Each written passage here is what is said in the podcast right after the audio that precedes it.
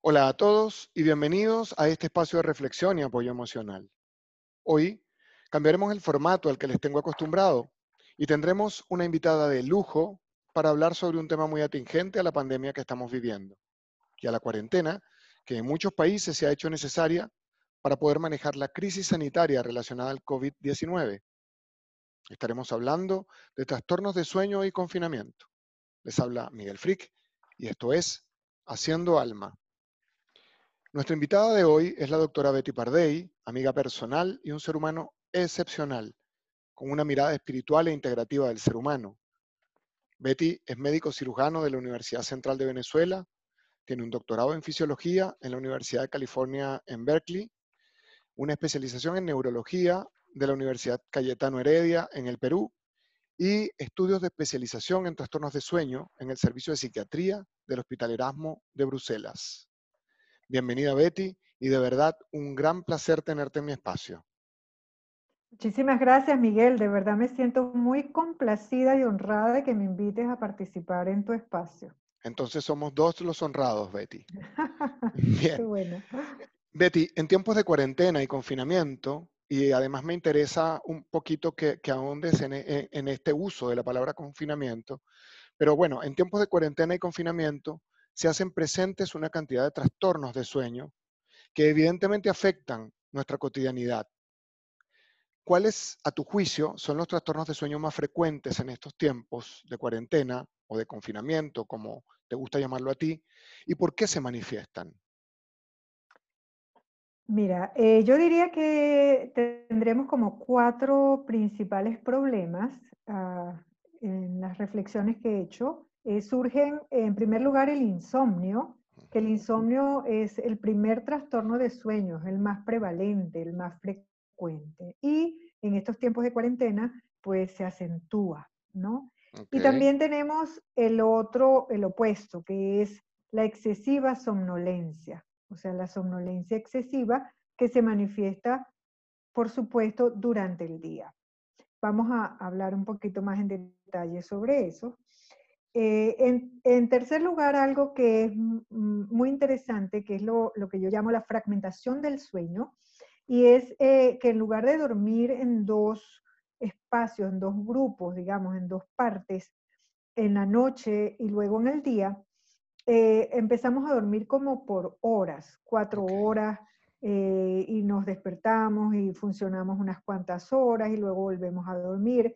Es decir, que regresamos a un sueño que se parece al de la infancia o, podríamos decir al sueño que algunos investigadores eh, han eh, descubierto que se, así se dormía en la Edad Media, cuando no había electricidad. Y el otro, el otro trastorno, que yo no sé si considerarlo un trastorno, más bien una característica, que es el, eh, la actividad onírica que pareciera excesiva, es decir, soñar demasiado, pero en realidad sería como recordar la, los sueños con mayor facilidad. Entonces diríamos que esas serían como las cuatro, los cuatro aspectos o los cuatro, que yo no diría trastornos, sino cómo se presenta el sueño, el dormir en este periodo de confinamiento involuntario. Ok, entonces a ver si te estoy siguiendo. Me, hablamos en primer lugar del insomnio, que es la ausencia o la interrupción del sueño, según nos explicaste, eh, sin poder evidentemente recuperarlo. Eh, luego me hablaste de eh, la fragmentación del sueño a la excesiva somnolencia, que es esta necesidad de dormir más durante el día, ¿no? Y, o, que quizás nuestra, nuestra jornada de sueño, nuestra rutina de sueño se ve aumentada. Así es. Luego me comentaste eh, sobre la, la, fragmentación del sueño, que tiene que ver con dormir en partes, dormir por partes. Así y, es. y, ahí me hiciste un comentario que a mí me hace evocar quizás a, a, volver al útero materno, volver, a la, volver más bien a la madre, ¿sí? Quizás por, por, por una carga excesiva de ansiedad que estamos teniendo, surge o pudiera surgir la necesidad de, sentir inconscientemente esa protección del, hogar materno, ¿no? Y finalmente me hablaste de una aparición excesiva de un contenido onírico. Es decir, eh, la aparición, y tú bien, bien, bien lo aclaras, no es, que no, no es que en el resto del tiempo no soñemos, sino que eh, por alguna razón se activa la posibilidad de recordar con más claridad una carga onírica que en estos tiempos se ha hecho más presente quizás, ¿no? ¿Vamos bien? Así es. Eh, vamos, excelente. Betty, ¿y por qué lo llamas confinamiento? ¿Por qué haces esa, esa, ese uso de la palabra confinamiento en vez de utilizar la palabra cuarentena? ¿Qué te, qué te sugiere a ti esa idea que te parece más interesante? Eh, es que confinamiento, cuando uno busca el término en los diccionarios, eh, significa reclusión, ¿no? Es, es, la palabra eh, recluir, confinar es recluir. Y en realidad estamos en, un, en una reclusión, ¿no? Que algunos lo hacemos, lo hacemos de manera voluntaria, pero eh, en su gran para la gran mayoría es involuntaria, es decir, está decretada por el gobierno eh, para poder afrontar la pandemia que tenemos. Eh, la palabra cuarentena se, se, aplicaba desde antes porque se pensaban que era 40 días en realidad, ¿no? Pero, pero ahorita eh, no son 40 días, pueden ser en realidad mucho menos o a veces hasta mucho más. Entonces yo creo que, que es más apropiado usar la palabra confinamiento o reclusión. Perfecto, sí, de hecho, de hecho, en, uno de mis podcasts anteriores hablo del origen de la palabra cuarentena y es muy, atinente tu, tu, aclaratoria, porque de hecho nosotros tenemos ya más de, acá en Santiago de Chile, desde donde estamos grabando este podcast, eh, tenemos alrededor de dos meses y medio de confinamiento. Esto es, ya 60, 75 días de confinamiento, ¿no? Y hoy justamente hubo una noticia, eh, Santiago de Chile había venido aplicando unas cuarentenas parceladas eh, en algunas de las comunas en donde se presentaba con mayor intensidad la aparición del virus, pero en una decisión gubernamental esta semana se acaba de decidir hoy justamente que toda la ciudad de Santiago de Chile entra en cuarentena a partir del jueves en la noche.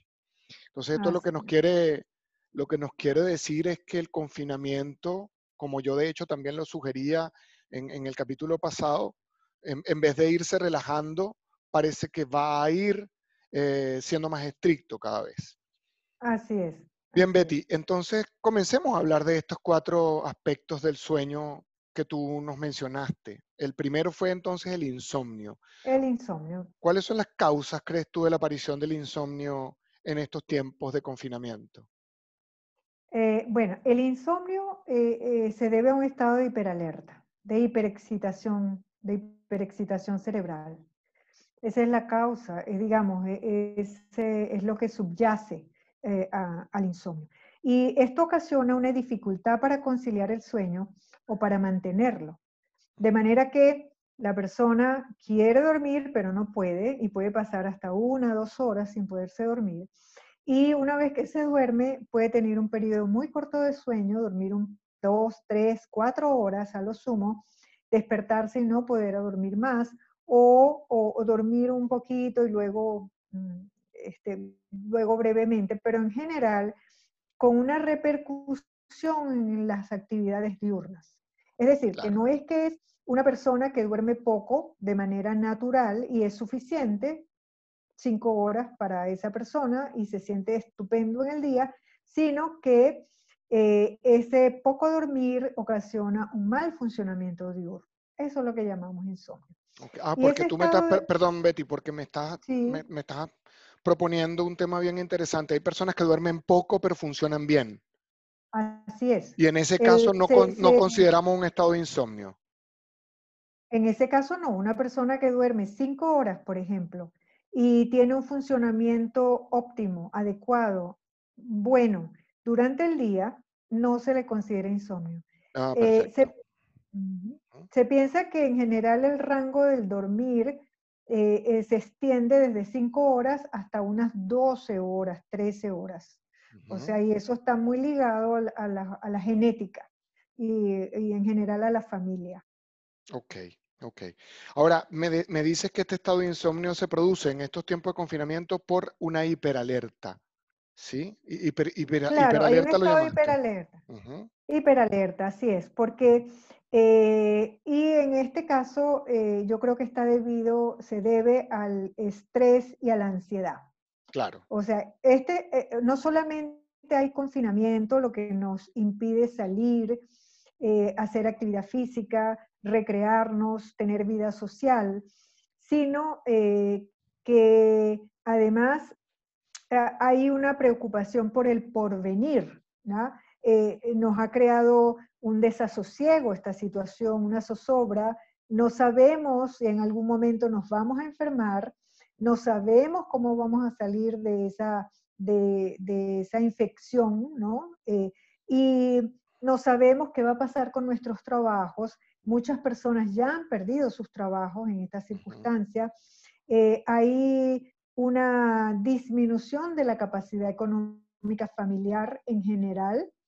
Entonces, eh, no solamente el confinamiento, sino todas las consecuencias que acarrea desde el punto de vista social y desde el punto de vista económico para la persona y para la familia. Claro, incluso, eh, incluso pensaba mientras te escuchaba Betty en esta interrupción de la, de la cotidianidad tal y como nosotros la teníamos establecida, también estamos obligados a tener un nuevo tipo de relaciones. Es decir, dejamos de relacionarnos con las personas con las que cotidianamente nos relacionábamos, los compañeros de trabajo, los compañeros de gimnasio, eh, los compañeros de, la universidad, etcétera, etcétera. Y estamos ahora obligados, que no siempre, no siempre eh, puede resultar agradable, a convivir permanentemente dentro de cuatro paredes con nuestra familia y si no tenemos temas resueltos con ellos, entonces evidentemente surge una ansiedad causada por el tener que confrontar permanentemente estos vínculos. Exactamente, así es, tú lo has dicho muy bien, muy bien. O sea, que son muchos aspectos lo que están ocurriendo, le están ocurriendo a la persona, a nosotros, en esta situación.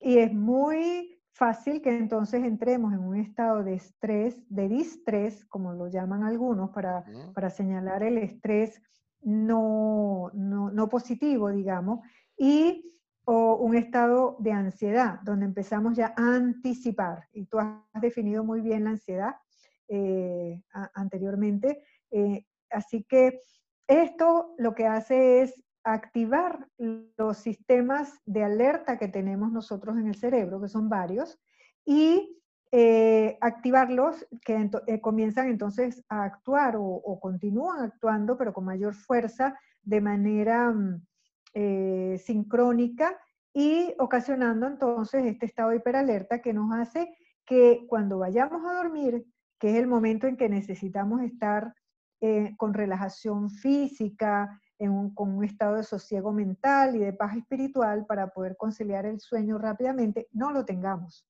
Claro. De allí que surge el insomnio, digamos, de manera, eh, yo creo que más prevalente, en, aún en estas condiciones. Claro. El, segundo, el, segundo trastorno, o, digamos la segunda situación que mencionaste, Sería la, opuesta, yo la, opuesta para, para mostrar entonces la otra cara de la moneda, que es el dormir excesivamente. Claro. Eh, ahí entonces tenemos un sueño excesivo. Creo que uno, a lo mejor no es el único, pero uno de los factores que llevarían a dormir excesivamente es como un, evitar la realidad. Claro. Como toda esta realidad nos abruma, eh, y, la manera que podemos manejarla mejor para algunos es ir a dormir. Dormir es escaparse, escaparse de la realidad. ¿Ya? Pero em, ahí dejamos de hacer una cantidad de cosas que a lo mejor son importantes hacer aún en estado de confinamiento, ¿no? Claro. Eh, yo creo que es un trastorno. Claro. Y eh, eh, te pregunto, Betty, ¿es posible que haya algún desorden fisiológico eh, que cause también esta excesiva necesidad de dormir? Mira, yo pienso que está muy ligado a la depresión, o sea, eh, está instalándose posiblemente un, episodio depresivo de estos que llamamos no típicos, porque usualmente el insomnio lo asociamos a, a, la depresión. Cuando la depresión es típica, el insomnio va muy asociado a la depresión. Muchas veces no sabemos quién comienza primero, si el insomnio o la depresión, ¿ya?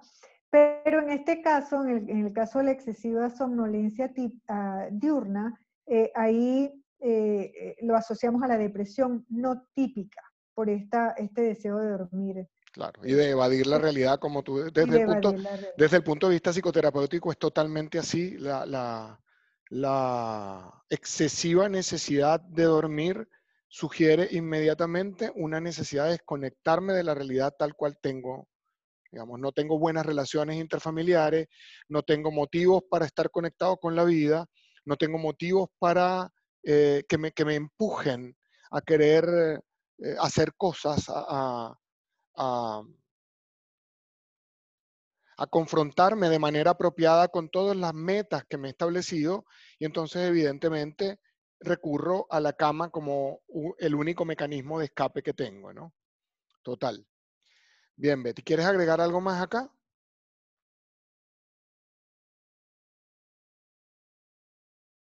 Bien, el, eh, el otro trastorno del que habíamos conversado eh, tiene que ver con la fragmentación del sueño, es decir, eh, dormir por partes, ¿sí? Dormir un ratito en la noche, dormir otro ratito más, no sé, cuando está amaneciendo, dormir otro ratito al mediodía y así. Distribuir las horas de sueño que normalmente las tengo en un solo bloque en la noche a lo largo del día. Exactamente. Aquí quisiera hacer una aclaratoria. Eh, en las eh, ocasiones en las que se ha estudiado el sueño, eh, el ritmo de vigilia y de sueño, alejado o de los controladores de tiempo, es decir, de los ciclos de luz y oscuridad, de los teléfonos, de las comidas, de los horarios regulares de comida, de la actividad física, etcétera, y se ha recluido a las personas bien en una habitación o a veces incluso en cavernas, en los estudios iniciales, eh, se encontró que ocurría esto naturalmente. De manera natural, el sueño comenzaba a fragmentarse y dejaba de ser eh, un sueño eh, bifásico en dos etapas para hacerse un sueño por, por, por pequeñas etapas ¿no? y varias etapas, tanto durante el día como en la noche.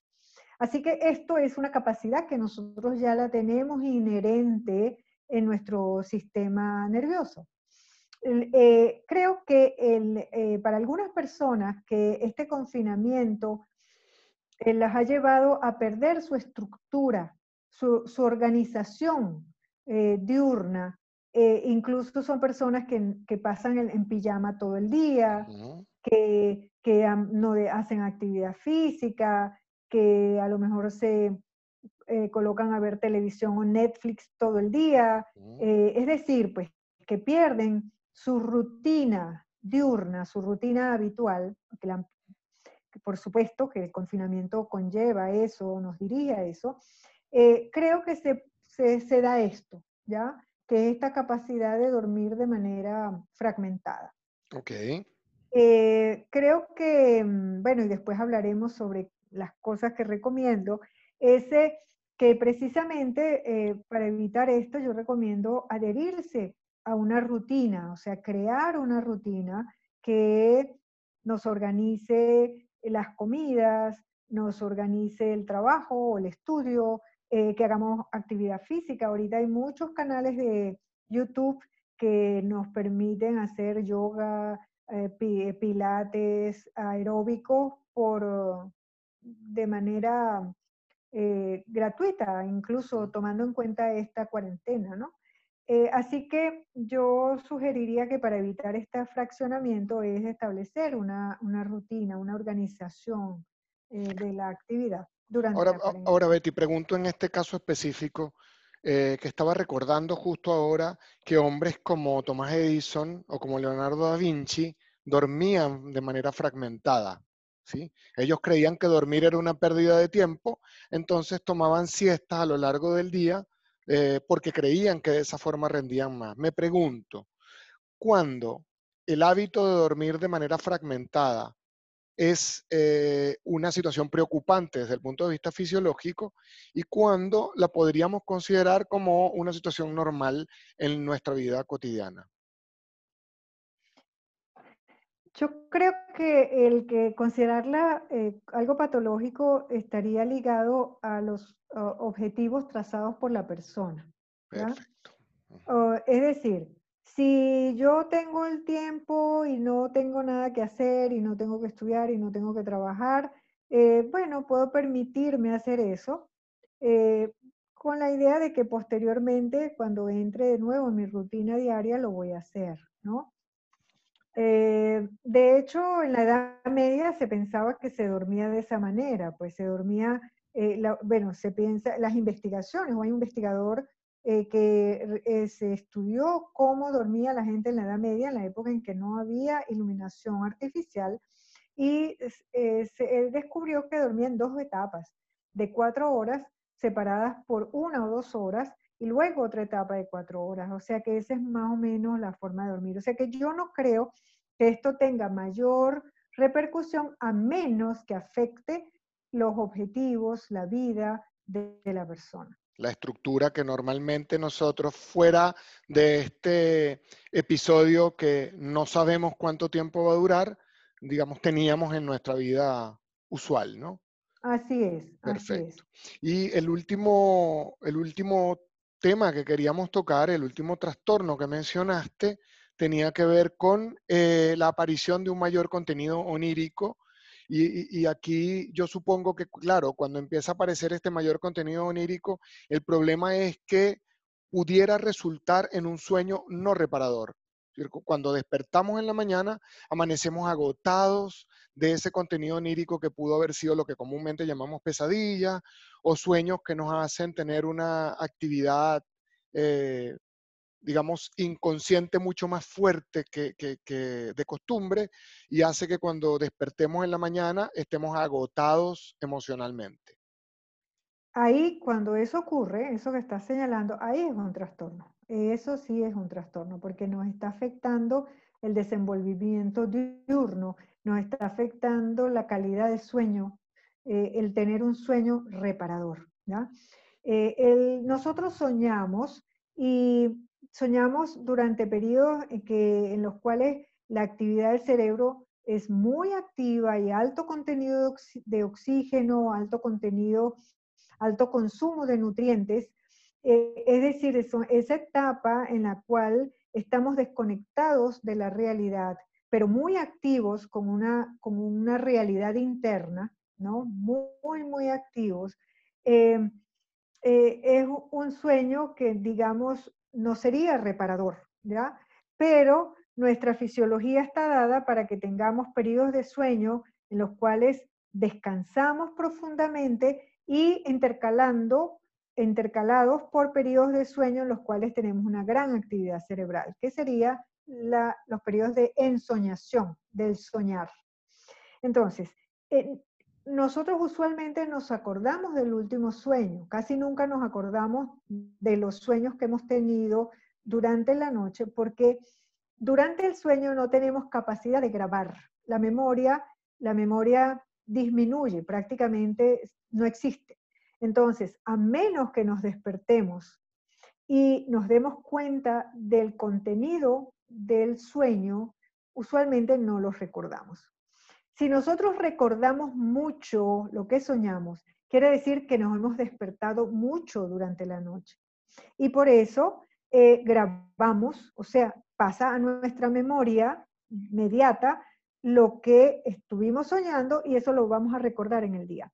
Entonces, de alguna manera, el recordar demasiado los sueños está señalando que hay un estado de fragmentación en, en lo cual nos despertamos y a lo mejor ese despertar continuo va creando una deuda de sueño que es lo que nos hace sentirnos que tenemos un sueño no reparador y eh, efectivamente levantarnos cansados, básicamente, ¿no? Ok, perfecto. Bien, Betty. Y ahora bien, hemos, hemos estado conversando sobre algunos eh, problemas de sueño que pueden hacer que nuestros oyentes estén un poco agotados eh, eh, en la cotidianidad que estamos viviendo. Pero, ¿y qué podemos hacer para mejorar nuestra relación con la almohada? ¿Qué podemos hacer para que esa relación con la almohada sea más idílica, sea más agradable que cuando la abracemos realmente querramos abrazarla y no querramos salir corriendo, prender el televisor, porque la almohada se está convirtiendo en nuestra enemiga. Ya, claro. Eh, yo iría, fíjate, el, el, sueño forma parte de un ciclo, que es el llamado ciclo de sueño y de vigilia. Es el yin y el yang, ¿ya?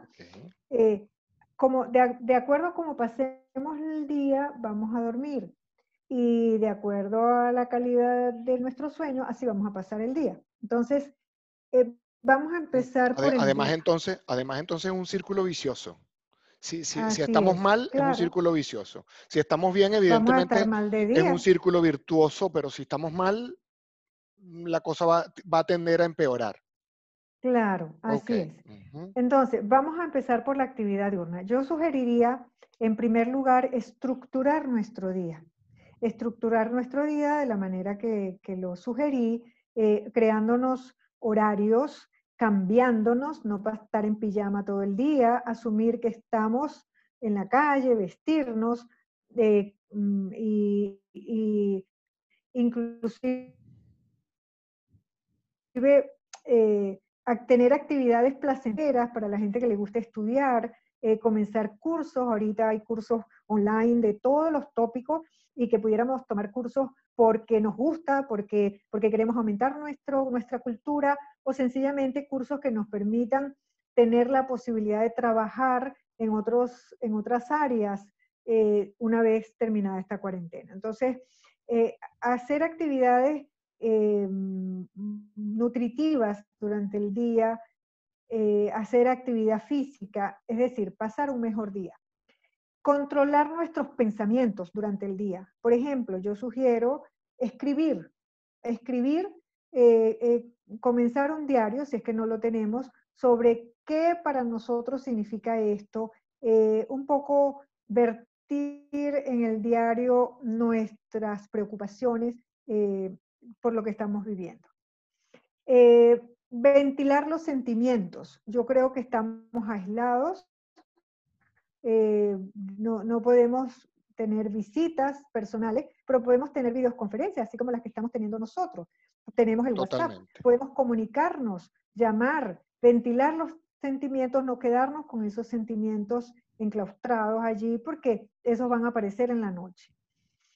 Y eh, otra cosa muy importante que es romper el día de la noche. Yo siempre sugiero que antes de ir a dormir hagamos una actividad que actúe como, como intermedio, como una, una actividad que nos permita bajar los ritmos corporales, los ritmos mentales y que nos permita alcanzar un estado de sedación natural, ¿no? Ah, que, que, haga que los sistemas de sueño puedan vencer a estos sistemas de alerta y podamos entrar a dormir. Entonces, en ese, en ese lapso, ¿qué actividades sugiero? Por ejemplo, eh, estiramiento, ejercicios de estiramiento, ir a un mat y hacer ejercicios de estiramiento que pueden ser guiados, hay muchos ahorita online.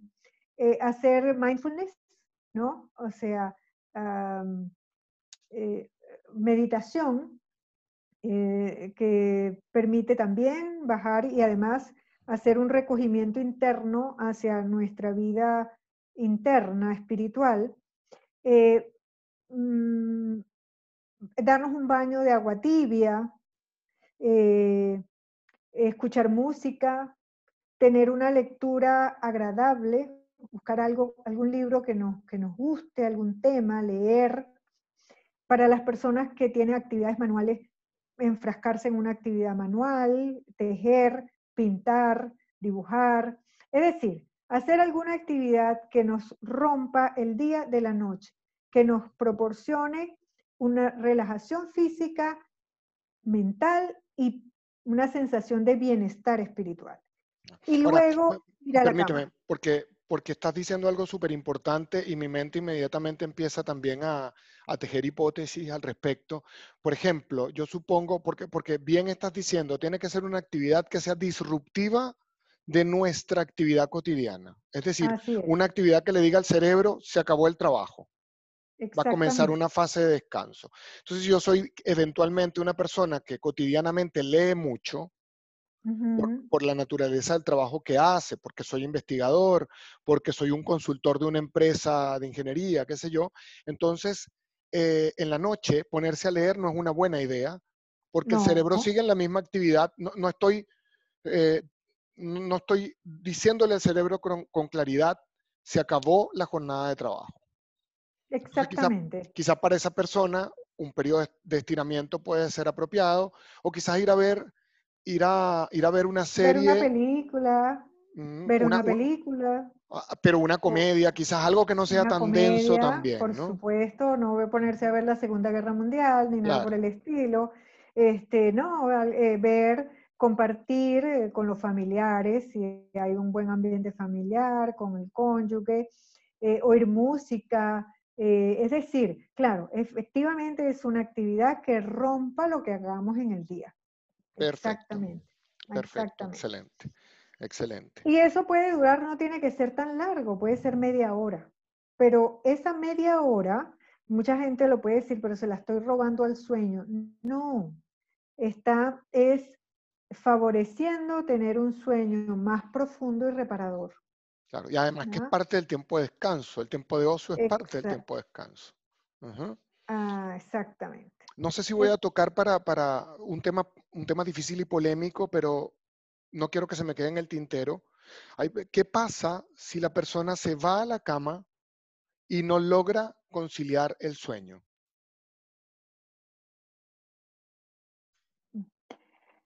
Eh, bueno, es, es, muy, muy importante lo que acabas de preguntar, porque efectivamente tú puedes hacer todo eso, o podemos hacer todo eso, ir a la cama y no podemos dormir. Eh, eso lo sabemos en, el momento en que nos acostamos porque abrimos los ojos y nos sentimos en alerta.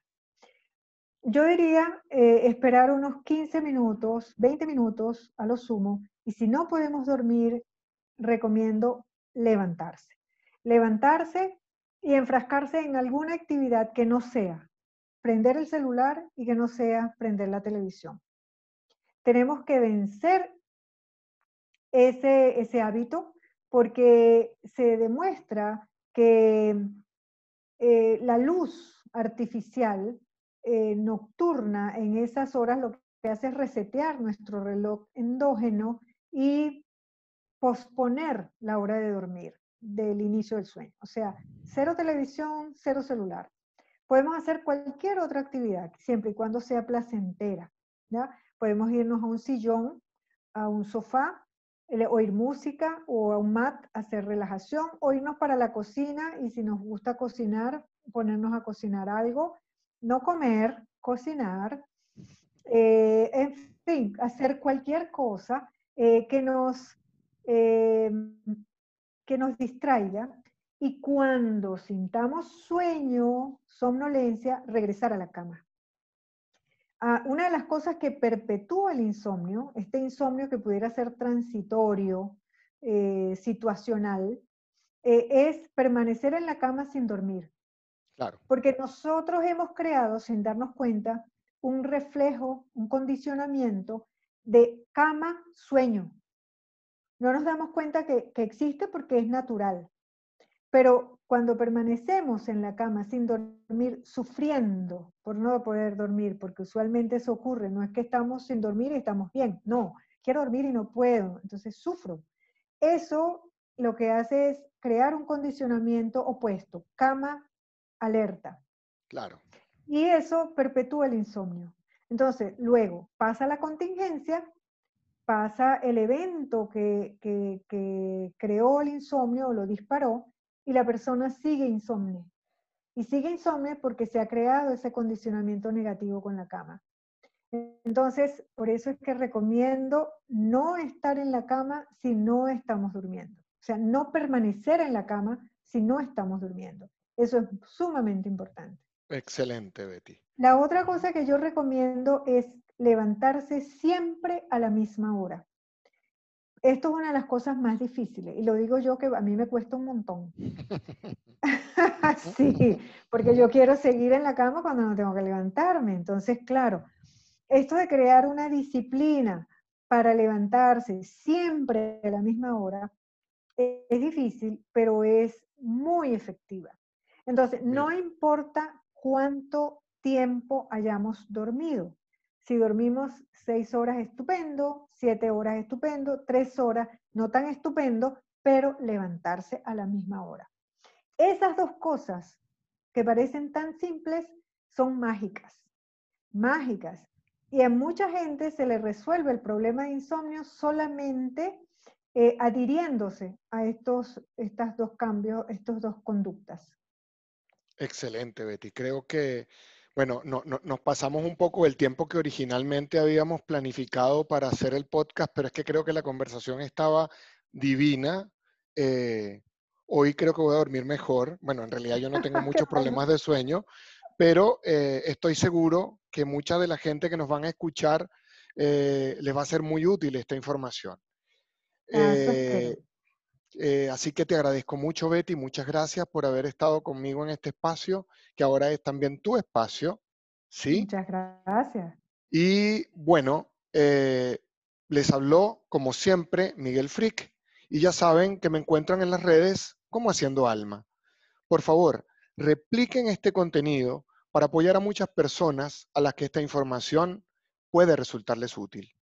Como siempre, les dejo un gran abrazo de alma.